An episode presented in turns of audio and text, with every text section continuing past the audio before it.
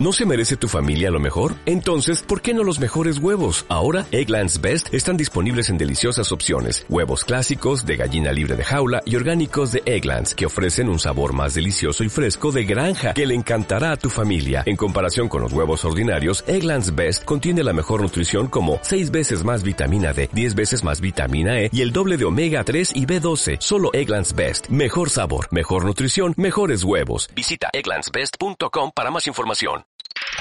Radio Claret América. Transmitiendo por Internet. Con estudios y oficinas en el 205 al West de la Monroe Avenue en Chicago, Illinois. Quinto piso. Con teléfono 1844-526-3767. Bienvenidos hermanos a nuestras reflexiones bíblicas de las lecturas del día.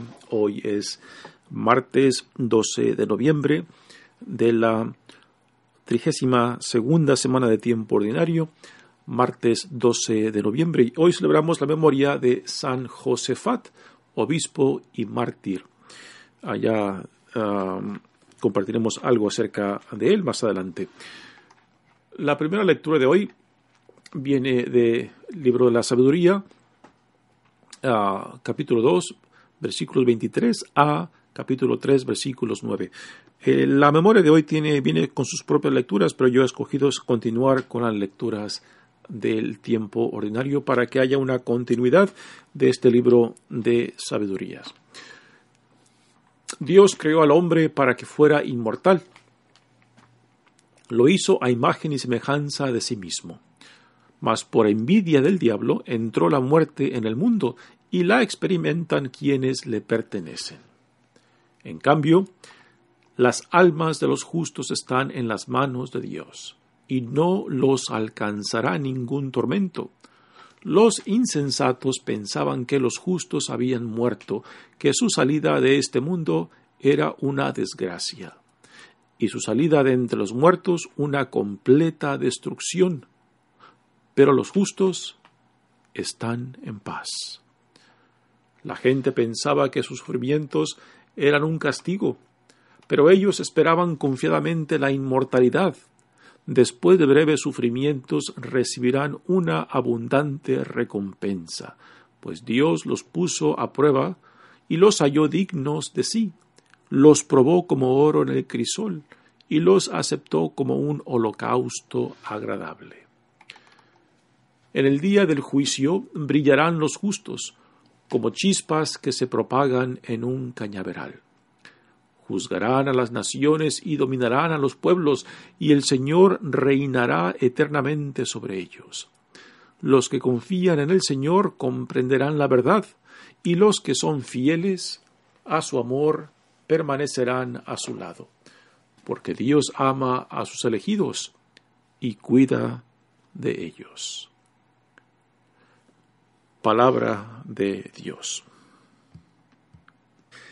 Salmo responsorial es el Salmo, es el Salmo 33.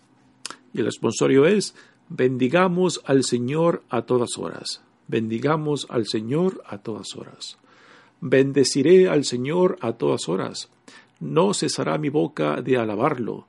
Yo me siento orgulloso del Señor, que se alegre su pueblo al escucharlo. Los ojos del Señor cuidan al justo, y a su clamor están atentos sus oídos. Contra el malvado, en cambio, está el Señor, para borrar de la tierra su recuerdo. Escucha el Señor al hombre justo y lo libra de todas sus congojas. El Señor no está lejos de sus fieles y levanta a las almas abatidas. Bendigamos al Señor a todas horas. El Evangelio de hoy viene de Lucas, capítulo 17, versículos 7 al 10. En aquel tiempo Jesús dijo a sus apóstoles, ¿quién de ustedes, si tiene un siervo que labra la tierra o pastorea los rebaños, le dice cuando éste regresa al campo, entra enseguida y ponte a comer? ¿No le dirá más bien, prepárame de comer y disponte a servirme, para que yo coma y beba, después comerás y beberás tú? ¿Tendrá acaso que mostrarse agradecido con el siervo porque éste cumplió con su, con su obligación? Así también ustedes, cuando hayan cumplido todo lo que les mando, digan, no somos más que siervos, solo hemos hecho lo que teníamos que hacer. Palabra del Señor. Muy bien, demos comienzo a nuestra reflexión, pero antes comentemos algo acerca de la memoria de, eh, que celebramos hoy de San Josefat de Lituania. Lituania.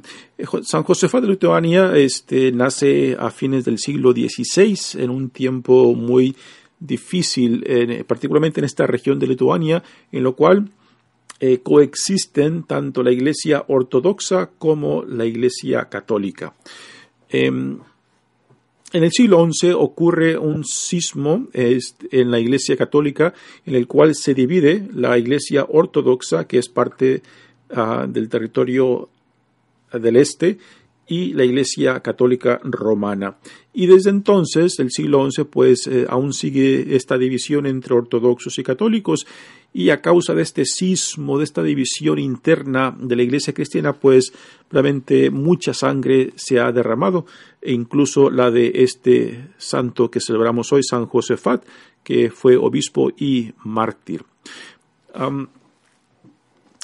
Eh, nace de una familia ortodoxa y aunque sus padres son ortodoxos, pues él se convierte a la iglesia católica y después de hacerse introducir, pues adquiere una, una, fama rápidamente de ser un hombre no, no, solamente honesto, sino también muy devoto y con muchos prodigios uh, y uh, gracias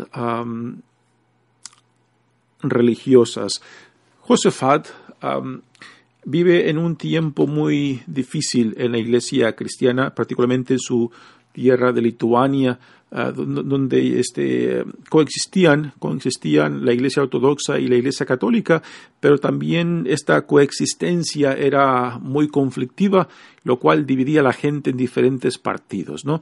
Y tristemente en la historia de la iglesia, pues hemos tenido estos conflictos que han sido causa de, muchos ah, sufrimientos, donde también mucha sangre se ha derramado, particularmente cuando estas divisiones este, eh, eclesiásticas pues después se convierten en problemas políticos y cuando eh, la política este, asumen la bandera de un lado o del otro, pues ya tenemos la iglesia repleta de que por encima de las divisiones religiosas pues se le añade lo político, lo cual casi siempre empeora esta división, estos sismos. Eh, pues aunque Josefat era obispo católico, él siempre buscó la unidad entre las iglesias las iglesias ortodoxas y las iglesias católicas, particularmente de su región, promovió varios sínodos en su territorio como obispo para promover este tipo de, reconciliación y en esto este a, buen ejemplo de Jesús pues buscaba reconciliar a los hermanos bajo un mismo Señor, lo cual a últimas vino pagando con su vida. San Josefat, a pesar de ser un buen obispo, también fue promotor de, varias cosas muy dignas, por ejemplo, la de un, catecismo eh, que, que, dio unidad a, la Iglesia Católica de aquel tiempo, eh, también promovió eh, la formación de sacerdotes y la buena conducta de sacerdotes, lo cual le creó tantos enemigos externos a la iglesia como internos. Los externos por la cuestión del cisma entre ortodoxos y católicos y después eh, internos por aquellos que rechazaban las disciplinas morales y éticas que eh, el obispo Josefat promovía dentro de la iglesia para una mejor conducta, para un mejor eh, testimonio de la iglesia cristiana ah, de aquellos tiempos. A últimas, a, mediados del siglo XVII, pues este, sufre un atentado a su muerte a causa de esta división, eh, de, este sismo ah, entre la Iglesia Ortodoxa y la Iglesia Católica Romana. Y fue asesinado y, muere por, derrama su sangre por, por promover, promover la unión y la reconciliación entre estas dos partes de la iglesia cristiana, la iglesia ortodoxa y la iglesia ah, católica romana. Aún hoy en día, aunque hoy en día no vemos ah, estos conflictos tan, tan violentos como en aquellos tiempos, aún todavía hay ciertas divisiones Ah, y esperamos de que un día por la gracia de Dios, por el Espíritu Santo, realmente se llegue a sanar esta división con un verdadero diálogo entre estas dos partes de la Iglesia cristiana, de la Iglesia ortodoxa y la Iglesia católica romana. Muy bien, pasemos ahora a las lecturas del día. Como dije al principio, este, la memoria de San Josefat de Lituania eh, viene con sus propias lecturas, pero yo he escogido eh, continuar con las lecturas del tiempo ordinario ah, para, crear continuidad, particularmente de este bello libro de la sabiduría, del cual esta semana estaremos leyendo. y aquí, en esta primera lectura del capítulo, fin del capítulo 2 y parte del capítulo 3, pues eh, se introduce un tema este, que quizás para nosotros cristianos eh, pues este, ya es muy común y no, lo pensamos mucho, pero para la mentalidad judía, particularmente este, la mentalidad judía del tiempo donde nace este libro de sabiduría. Se cree que este libro de la sabiduría fue escrito en, el norte de Egipto, en lo que era entonces la ciudad de Alejandría, que era la segunda ciudad de más importancia del, imperio romano de aquel entonces. La ciudad de Alejandría, que está hacia el, nor, hacia el norte, noreste de Egipto, este, tenía una gran fama por la biblioteca, en la cual la, biblioteca que, contenía el número más grande de, de, libros de aquel entonces. Este, esta biblioteca aún hoy en día tiene gran fama, pero este, lo que hoy es hoy en día no es nada a comparación de lo que fue en sus tiempos de gloria. Pues este libro de sabiduría nace eh, se, cree que sale de, la comunidad judía que vivía en, en Alejandría. Y fue un libro que fue escrito en, su totalidad en griego, que era la lengua, la lengua del imperio romano en aquel entonces. Em, la comunidad judía estaba viviendo un tiempo de transición en la cual el imperio griego estaba disminuyendo y el imperio romano se estaba imponiendo. Y es en este, en este intercesión de, de, de, caída de un, de un imperio y el, el imponerse de otro imperio, en lo cual este libro de la sabiduría ah, nace, sale de la comunidad judía. Ah, y el tema que nos presenta es el tema de la inmortalidad, que en su totalidad en el Antiguo Testamento no es un tema que resalta, que se empieza a ver, se empieza a ver en el Antiguo Testamento en los libros eh, primero y segundo de Macabeos, ¿no? Lo cual son libros que eh, son ya casi eh, unos cientos, un, cientos, doscientos años justo antes de Cristo, lo cual es, este, son mucho más tardíos en la tradición del Antiguo Testamento. Y el tema este de la, de la inmortalidad, ah, aquí, aquí nos los presenta nos los presenta el libro de sabiduría, este, eh, como algo nuevo que inspira, algo nuevo que da impulso, algo nuevo que da sentido no solamente a la vida, sino también particularmente al sufrimiento. ¿no? Ah, y dice, Dios creó al hombre para que fuera inmortal. Lo hizo a imagen y semejanza de sí mismo, más por envidia del diablo entró la muerte en el mundo y la experiencia y la, experimenta quienes le pertenecen. Antes, antes que los libros de Macabeo y particularmente antes de este libro de sabiduría, pues en, el judaísmo no había un sentido profundo de la inmortalidad ah, del alma, ¿no? Se pensaba de que cuando uno muere ahí acaba todo, ¿no? De que cuando uno muere no hay no hay nada más después de la muerte. Y ya en el libro de Macabeos y particularmente en este libro de sabiduría se está viendo claramente, claramente este, el sentido de la inmortalidad como algo nuevo que está introduciendo que da eh, nuevas energías, repito, a la vida, como también particularmente en el sufrimiento, cuando uno tiene, puede encontrar sentido dentro del sufrimiento, pues le da fuerzas, le da impulso y le, da un sentido de causa el por, el por cual si, si, uno puede entender y puede tener un sentido de que, de que hay sentido en el sufrimiento, eh, uno puede aguantar mucho. Cuando uno no tiene sentido, cuando uno no le encuentra sentido al sufrimiento, es cuando uno fácilmente desfallece, cuando uno fácilmente, em, eh, pues, pierde las esperanzas y fácilmente se entrega al, a la desesperación. ¿no? pero aquí claramente nos deja plasmado este libro de que el alma el alma es algo inmortal, particularmente el alma del justo. En cambio, las almas de los justos están en las manos de Dios y no los alcanzará ningún tormento.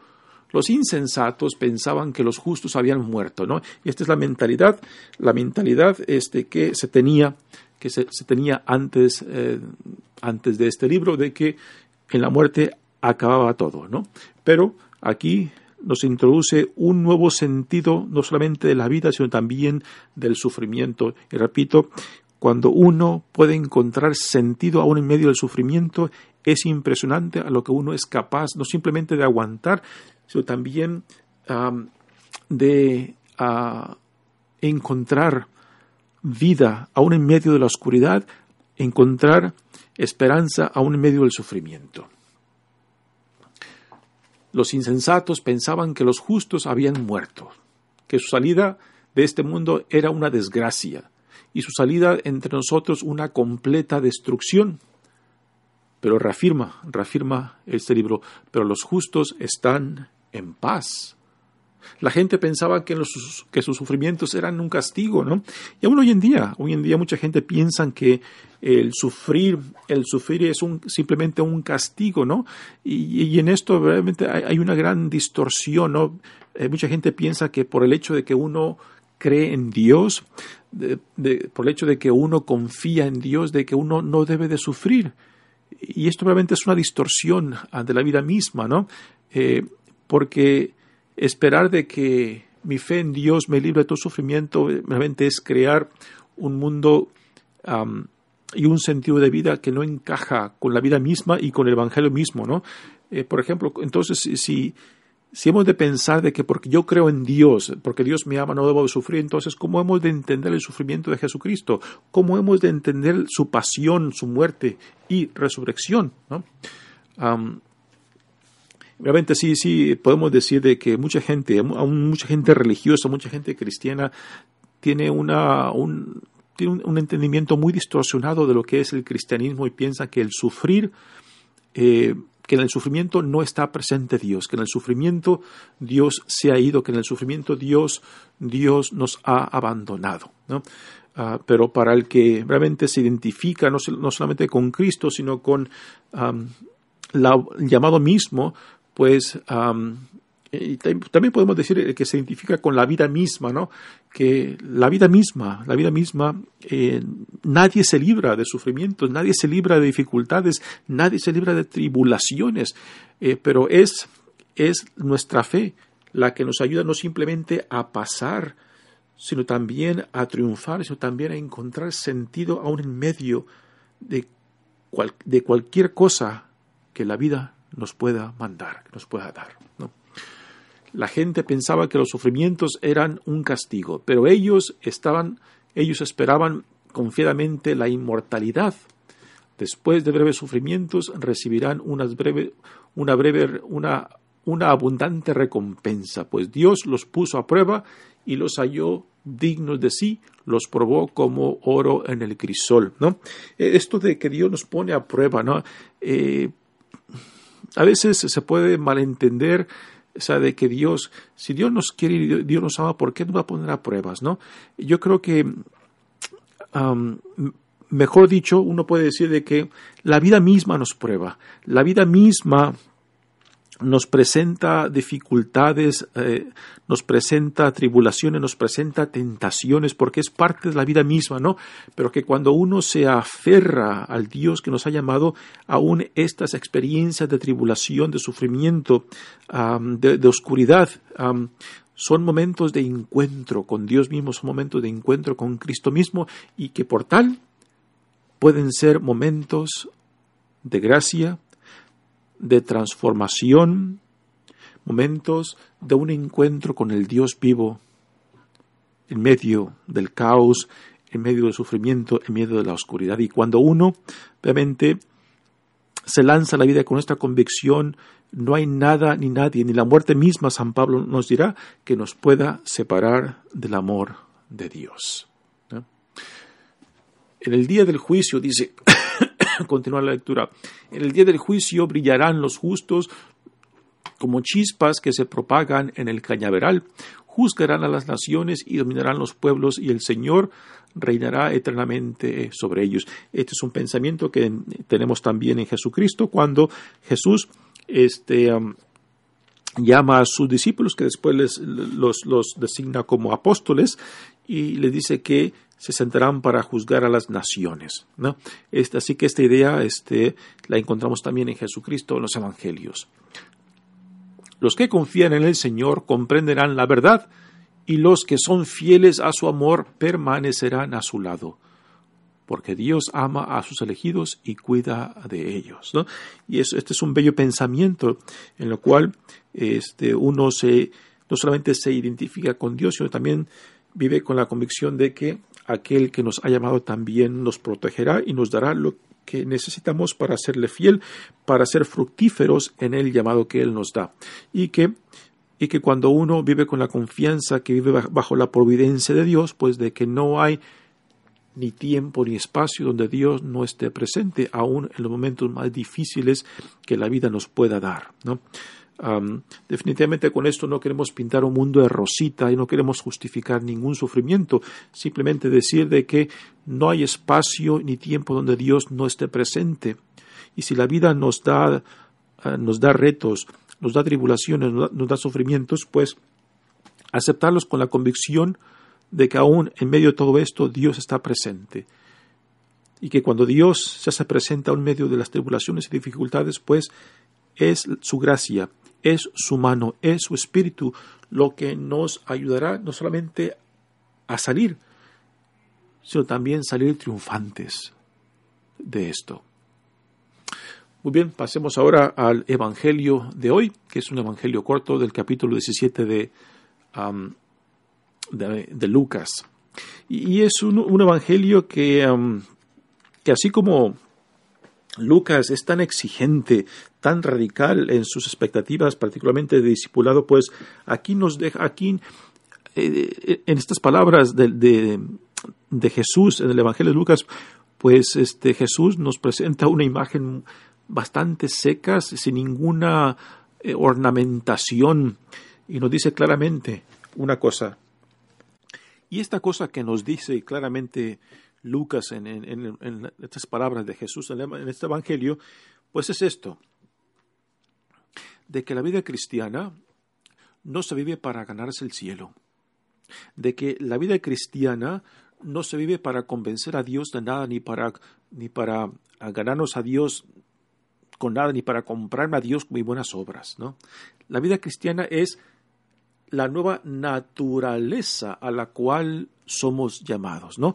Y obviamente Jesús aquí, eh, nos, con palabras muy directas y quizás muy frías y sin ninguna ornamentación, nos dice algo muy claro. Escuchemos.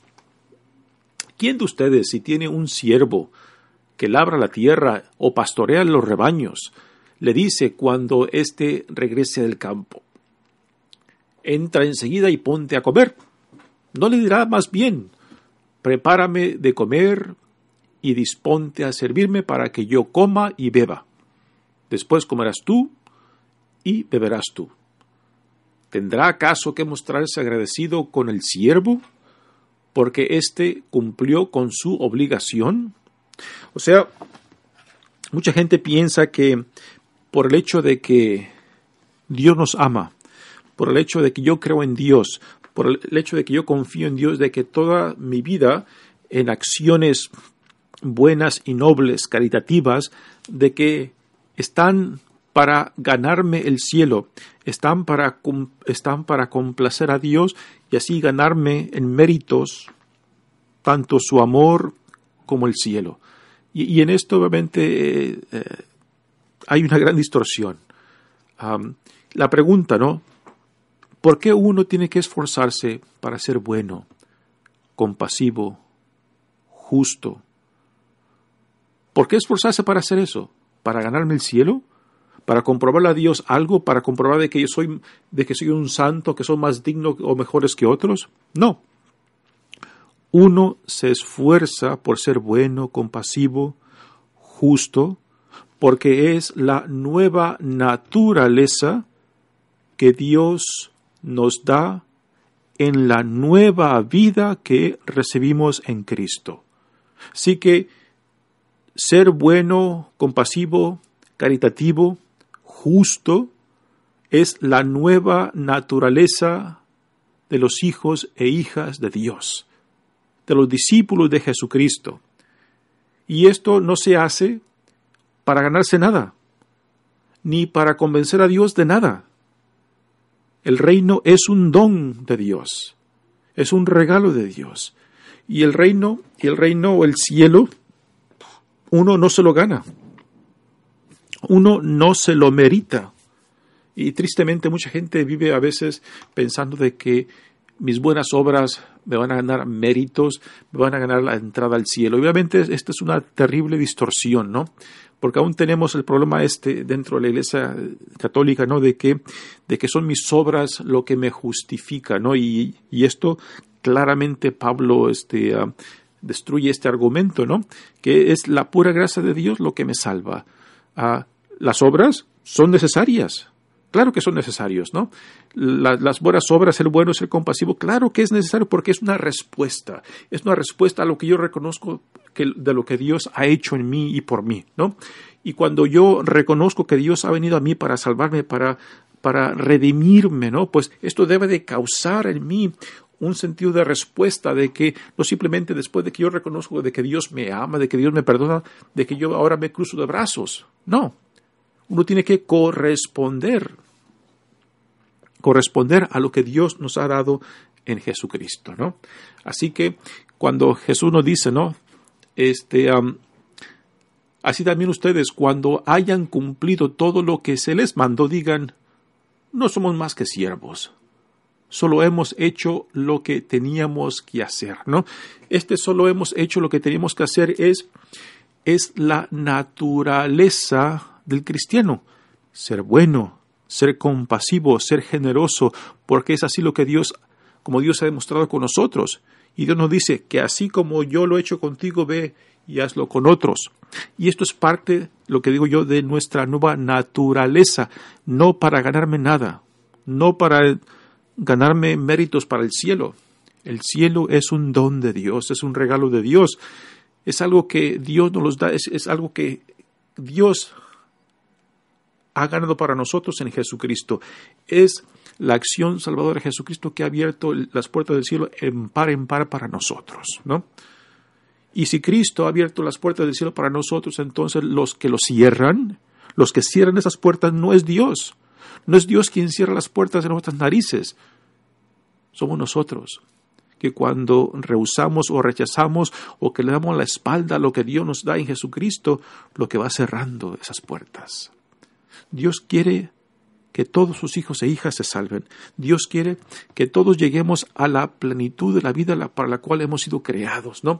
Y que cuando uno, cuando uno se da cuenta de lo que Dios nos ha dado en Jesucristo y uno le da la espalda, uno rechaza, uno reniega, pues uno mismo está cerrando lo que Dios ha abierto.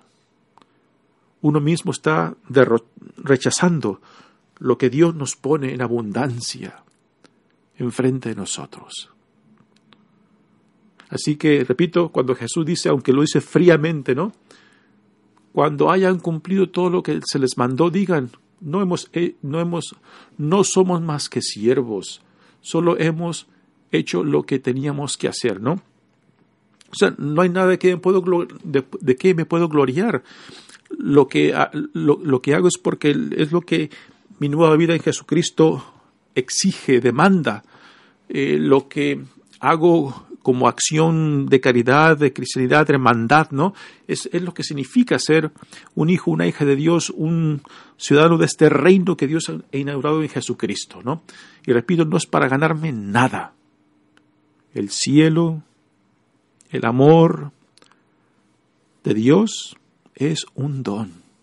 Y nunca me lo puedo meritar, nunca me lo puedo ganar, nunca me lo puedo comprar. Siempre, siempre ante Dios somos unos pobrezuelos. Ante Dios somos unos mendigos que vivimos de la gracia, de la compasión, de la misericordia de Dios. Por eso Jesús es la buena nueva. Por eso el Evangelio es la buena nueva, porque aún sin merecerlo, Dios nos los da. Aún sin meritarlo, Dios me lo da. Aún sin ganármelo, Dios me lo da. Y esto, hermano, es la buena nueva mensaje. Por eso no puedo gloriarme de nada. Por eso no puedo eh, pararme en nada que en, eh, no puedo pararme en nada y solamente en la gracia, en la misericordia y amor de Dios. Y esto es lo que debe ser motivo de de gozo, de alegría, porque a pesar de mí mismo me encuentro amado, perdonado, sanado, reintegrado, revestido con mi dignidad, para ser testigo del Dios que me ama, que me salva, que me sana y que me manda para ser un instrumento suyo en el mundo. Y esto debe ser causa de gracia, causa de alegría, causa de gozo. Repito, esto es lo que eh, nuestro Papa Francisco, en esa carta, primera carta que escribió, nos dice, ¿no? el gozo del Evangelio, cuando uno ha tenido este encuentro con Cristo, ¿no? Eh, le despierta, le despierta ese no sé qué que le da la capacidad de desear corresponderle por pura gratitud, porque es Dios quien ha tomado la iniciativa de venir a nosotros, de salvarnos de nosotros mismos. Y esto tiene que ser motivo de alegría, de gozo y de nueva vida. Mi nombre es Padre Tony Díaz, misionero claretiano. Eh, hermanos, que esta celebración de hoy, esta memoria de San Josefá de Lituania, pues nos motive, aún en medio de dificultades y conflictos, aún dentro de la iglesia misma, a querer ser instrumentos de reconciliación entre los hermanos, lo cual es algo, es un reto bastante grande, ¿no? de no dejarnos consumir por las divisiones, por el odio, por los rencores, sino siempre buscar llevar a cabo lo que Dios ha hecho para con nosotros en Jesucristo, reconciliarnos con el mismo. Que Dios los bendiga. Radio Clareda América.